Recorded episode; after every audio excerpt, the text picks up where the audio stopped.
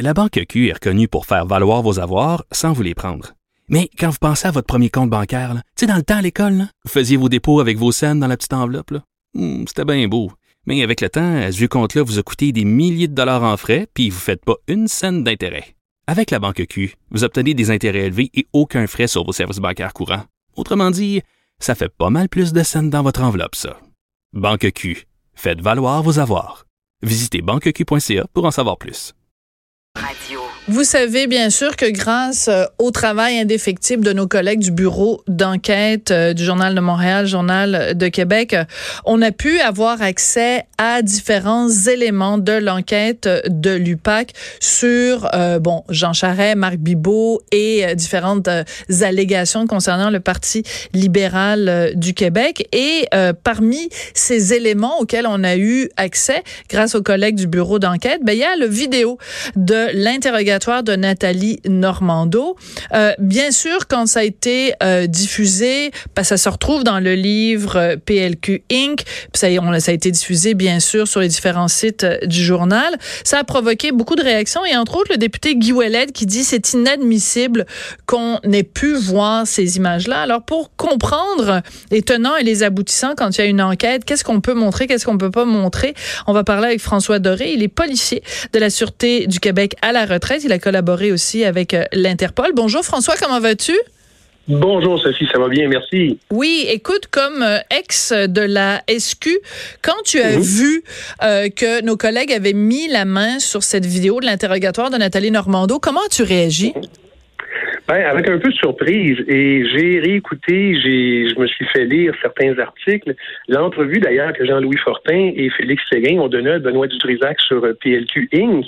Et je m'aperçois qu'ils ont beaucoup, mais beaucoup, mais beaucoup d'informations qui n'ont pas été euh, rendues publiques par le tribunal, qui ont été transmises, oui, à la, à la défense, euh, par la couronne, mais qui n'ont pas nécessairement été rendues publiques. Lorsqu'on dépose un élément de preuve à la cour, ça devient public, tout le monde peut s'en servir, à moins qu'il y ait un avis du tribunal, bien sûr. Ouais. C'est pas le cas ici, ça n'a pas été déposé, cet interrogatoire-là, mais par contre, ils ont réussi à mettre la main dessus.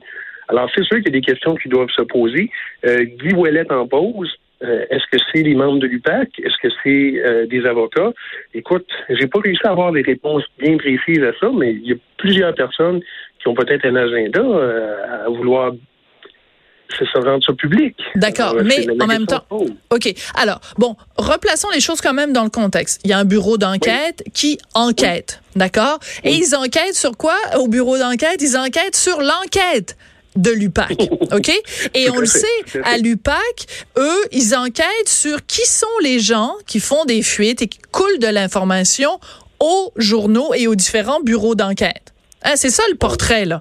On a le chat québécois qui court après la souris de l'UPAC. Et là, l'UPAC euh, met des chats qui courent après la souris pour savoir c'est qui, d'où viennent les fuites, qui coule de l'information.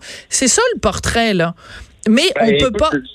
Oui, tout à fait. Je m'excuse, je ne veux pas t'interrompre, mais j'ai déjà dit sur les ondes de, de Cube, à, Richard d'ailleurs, c'est en perdre son latin. On enquête sur l'enquête, sur l'enquête, sur les fuites, qui a fuité, qui, enfin, c'est à y perdre son latin. Je me rappelle avoir dit ça textuellement, c'est à y perdre son latin. Ouais. Qui a fait quoi? Et qui a intérêt à faire ça, justement. Mais ce que je, ce que je comprends de la montée de lait du député Guy Ouellet, quand il dit c'est inadmissible, c'est inadmissible que à l'UPAC, euh, quelqu'un qui possède ces informations-là, ou à mhm. l'UPAC ou quelqu'un qui a eu accès aux éléments de l'UPAC, que, que, qu'il y a eu une fuite. Mais en même temps, tu peux regarder ça de l'autre côté. Un bureau d'enquête, qu'est-ce que ça fait? Ça enquête. Des journalistes qui ont accès à des informations privilégiées. C'est toujours bien pas la première fois que ça arrive cette semaine. C'est ça le travail des journalistes. Absolument, c'est leur travail, puis ils le font généralement très bien en passant.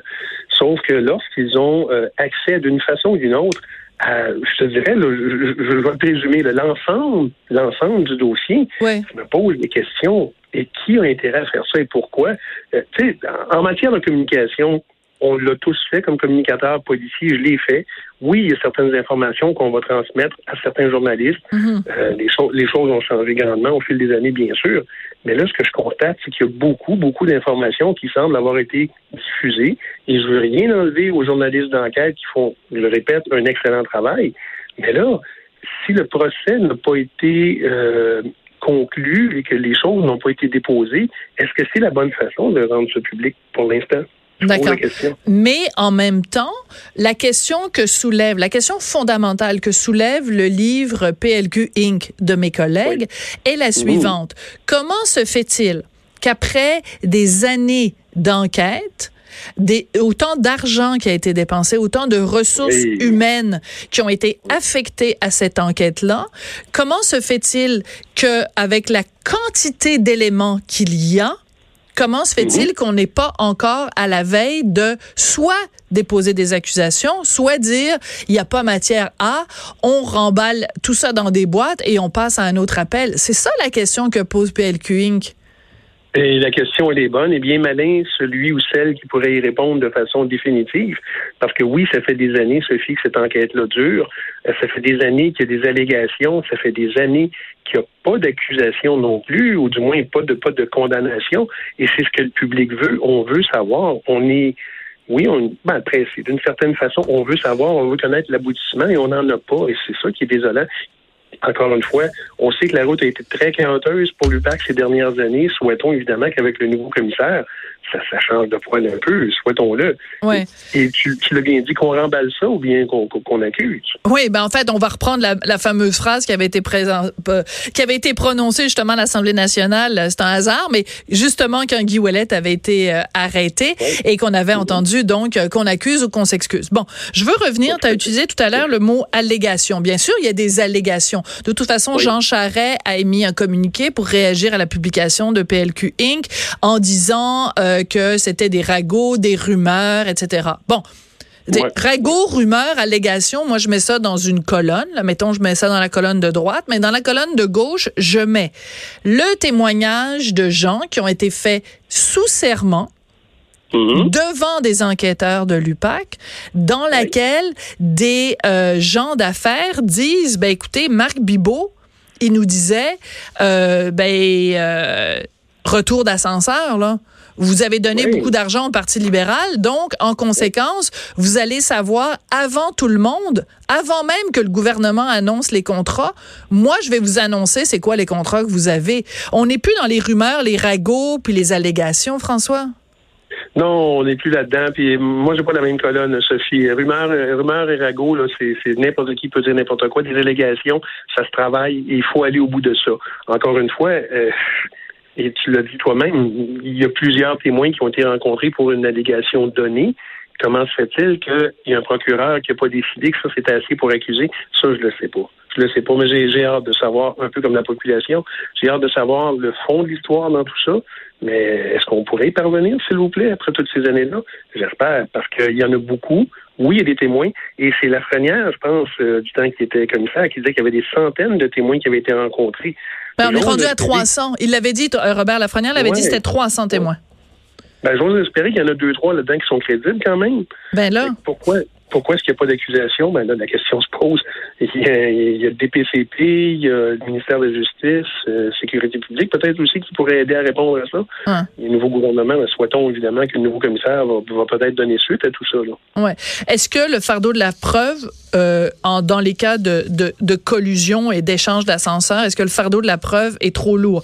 Ce que j'entends par fardeau de la preuve, c'est de dire, ben, euh, vu qu'il faut qu'on se prononce, euh, que la justice se prononce hors de tout doute raisonnable, le DPCP, mhm. avant de déposer des accusations, même si les policiers ont très, très bien fait leur enquête, s'ils pensent qu'ils seront pas capables de défendre ça devant une cour de justice parce que le fardeau de la preuve est trop lourd en leur défaveur, ben là, mhm. ils, ils, déposeront pas d'accusation. Donc, on pose la question, est-ce que le fardeau de la preuve est trop lourd?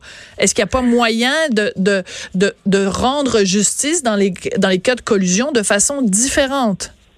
Ben pourquoi pas? La question, elle, est bonne, elle se pose encore une fois.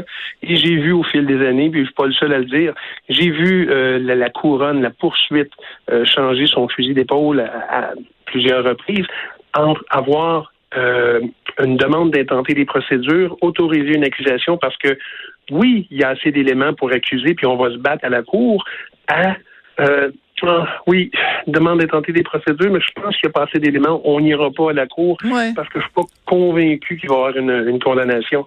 J'aimerais ça qu'on ait des procureurs qui se battent un peu aussi des fois. Euh, il me semble que ça manque ça. Oui, parce que si on revient à la question de base, François, qui était en fait la question euh, que tu as soulevée dès le début, qui a intérêt hein? C'est toujours la, question qu'on se pose. Mais oui. Qui a l'intérêt? Bon, alors c'est possible aussi. Je dis pas parce que moi je ne connais pas les sources de mes collègues du bureau d'enquête. Mais est-ce que c'est possible que ce soit justement des enquêteurs de l'UPAC qui disent Hey, ça fait 300 témoins qu'on interviewe là. Ça fait des heures puis des milliers de dollars que vous dépensez, vous, les contribuables. Comment ça se fait que ça, ça déniaise, que ça, que ça niaise? Et donc, on va rendre les éléments publics pour forcer une accélération de l'enquête. C'est possible. La, réponse à ça, c'est oui, c'est possible. Euh, pas, moi non plus, je, n'ai pas euh, les, sources en passant. Je ne les connais pas, ces sources-là. Mais c'est possible que des enquêteurs en aient eu plein leur dos, leur casque, et disent, ben, coudon, ça avance pas assez vite. Il me semble qu'on devrait être en mesure de. Euh, est-ce que c'est ça? Ça se peut, c'est possible. Est-ce que c'est un procureur? Ça aussi, c'est possible. Je l'ignore. Mais allons au bout des choses rapidement, s'il vous plaît. Oui. On a 300 témoins passés quand même. Là. Oui, tout à fait. Bon, écoute, je voulais te parler de ce dossier-là, François, mais il y a aussi euh, un autre euh, point, enfin un autre dossier qui concerne évidemment le monde, le merveilleux monde policier. C'est quand on regarde les statistiques pour 2019, jusqu'ici, quand même pas mal de règlements de compte liés à différentes bandes criminalisées, que ce soit euh, la mafia, que ce soit les Hells. Encore récemment, là, un homme qui a failli, déjà failli devenir membre du gang de motards des Hells a été abattu sur la rive sud mercredi. Et écoute, il y a comme une espèce de modus operandi. je vais, là, on va passer à la blague, là. La quantité de gens qui se font tirer en allant au gym. Il me semble que si je travaillais le, le crime organisé, je me dirais, OK, là, ça fait Johnny s'est fait tirer devant le, le gym, euh, Bandino euh, s'est fait tirer devant le gym. Pense que je vais aller euh, manger des beignes au lieu d'aller au gym aujourd'hui. Ouais, il y a peut-être plus de chances d'avoir des policiers là, c'est selon ce qu'on entendait. c'est vrai. Excuse-moi, je vais aller manger un Pokéball ou euh, manger des sushis, pas des beignes. Non, t'as raison. Mais c'est quand même. Oui, c'est vrai. En fait, ce sont des endroits publics. On a vu des meurtres dans, des dans des entrées d'hôtels à Laval, euh, sur la rue, euh, dans un dans une entrée d'immeuble. hier, c'est devant un gym. Ouais. Devant, devant tout le monde. C'est incroyable.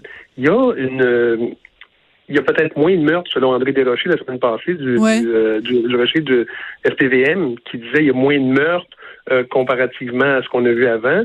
Mais par contre, c'est pas mal plus spectaculaire. Les frères Scopa, là, qui ont été qui ont été éliminés euh, récemment, quelques semaines, quelques mois, quelques semaines d'avis, il y a, il y a évidemment une violence extrême et très, très, très poussée. C'est public, on ne se cache pas. Euh, ça devient, ça devient inquiétant. Plusieurs, plusieurs coups de feu qui sont tirés. Et entre le moment où euh, ton recherchiste m'a appelé hier pour dire, bon, est-ce qu'on pourrait, oui, Hugo, on, on, pourrait parler de ça. Il y a eu encore des coups de feu qui ont été tirés à Montréal. Est-ce que c'est Montréal-Nord ou dans l'est de Montréal?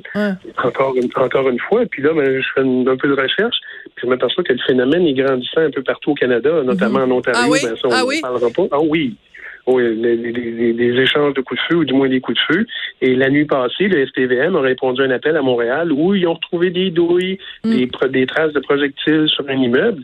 Les gangs de rue sont présentes, les motards sont présents, la mafia italienne est présente. Et dans ces factions-là, dans ces groupes-là, il y a même des guerres internes. Mm. Parce qu'on pense que les deux derniers qui étaient reliés aux Wells, c'est une, purge interne. Euh, chez, chez les Italiens à la mafia, bon, évidemment, là, on, pense que c'est des, des, clans différents, les Siciliens, les Calabrais. Euh, on s'en va où avec ça? Là? On est rendu hmm. à 16, 16 meurtres cette année, je pense. Oui, c'est ça. En moins de 10 mois, parce que l'année n'est pas terminée. Non. Alors, on va dépasser le, nombre de le nombre de meurtres qu'on a eu l'année dernière, j'imagine. J'ose espérer que non. Mais sur ce, sur ce train-là, je pense qu'on va aller plus loin. Ouais. En tout cas, une chose est sûre, ces dossiers-là sont pas mal plus euh, important pour le citoyen lambda que de savoir on fait-tu l'Halloween le 31 octobre ou le 1er novembre? As-tu une opinion là-dessus, toi, en tant qu'ex-policier? En tant qu'ex-policier, en tant qu'ex-halloweeneux, quand j'étais jeune, comme la plupart des gens, et là, je, vais, je vais reprendre certains propos, on a passé l'Halloween quand il pleuvait, quand il neigeait, quand il On n'était pas fait en chocolat, puis bon. Oui, ben, je, je, serais plutôt de cet avis-là. Et je vais, je vais être ici bien honnête avec toi. C'est où je demeure sur la rive sud actuellement. Il ne pleut pas. Ben non. Alors, moi, j'attends, j'attends le communiqué de presse qui dit que l'Halloween va revenir le 31, mais je pense pas que ça va sortir. Oui, parce que les gens font plein de blagues. Il y a même des gens qui ont dit, euh, ben là, si jamais il y a une tempête de neige le 25 décembre, est-ce qu'on va remettre, euh, remettre Noël au lendemain? Ah, je te ben, dis, ça finit plus. Non, je te posais la question en tant qu'ex-policier parce que quand même, euh, les soirs d'Halloween, c'est pas anodin. C'est-à-dire que ça prend des policiers dans les rues, ça prend des gens qui patrouillent pour s'assurer de la sécurité des enfants. Donc, quand une municipalité remet quand même au lendemain, c'est pas juste un caprice, c'est parce que on veut assurer votre sécurité. C'est parce que ça, ça, ça nous inquiète aussi, là. Oui, à quelque part, il faut, faut penser une chose, euh, Sophie, c'est que s'ils se mettent le voir, les, les, les, jeunes veulent passer l'Halloween, vont le passer bon, en véhicule, en auto, avec leurs parents, avec des amis. ça fait plus de circulation, plus de danger. Il est normal qu'il y ait de la sécurité. Alors qu'on ait décidé de remettre ça demain, ben, c'est peut-être une sage décision. On a beau en rire, c'est peut-être une sage décision, étant donné ce qui s'en vient. Euh, mais oui, euh, ça fait partie aussi d'une question de sécurité, sécurité des, des gens, des jeunes euh, qui, vont, qui, vont, qui vont se promener. Merci beaucoup, François Doré, policier de la sécurité, de la sûreté, voyons, du Québec à la retraite. Merci beaucoup, c'est toujours intéressant de te parler, François. Merci, à la prochaine. À la prochaine. Sophie Durocher. On n'est pas obligé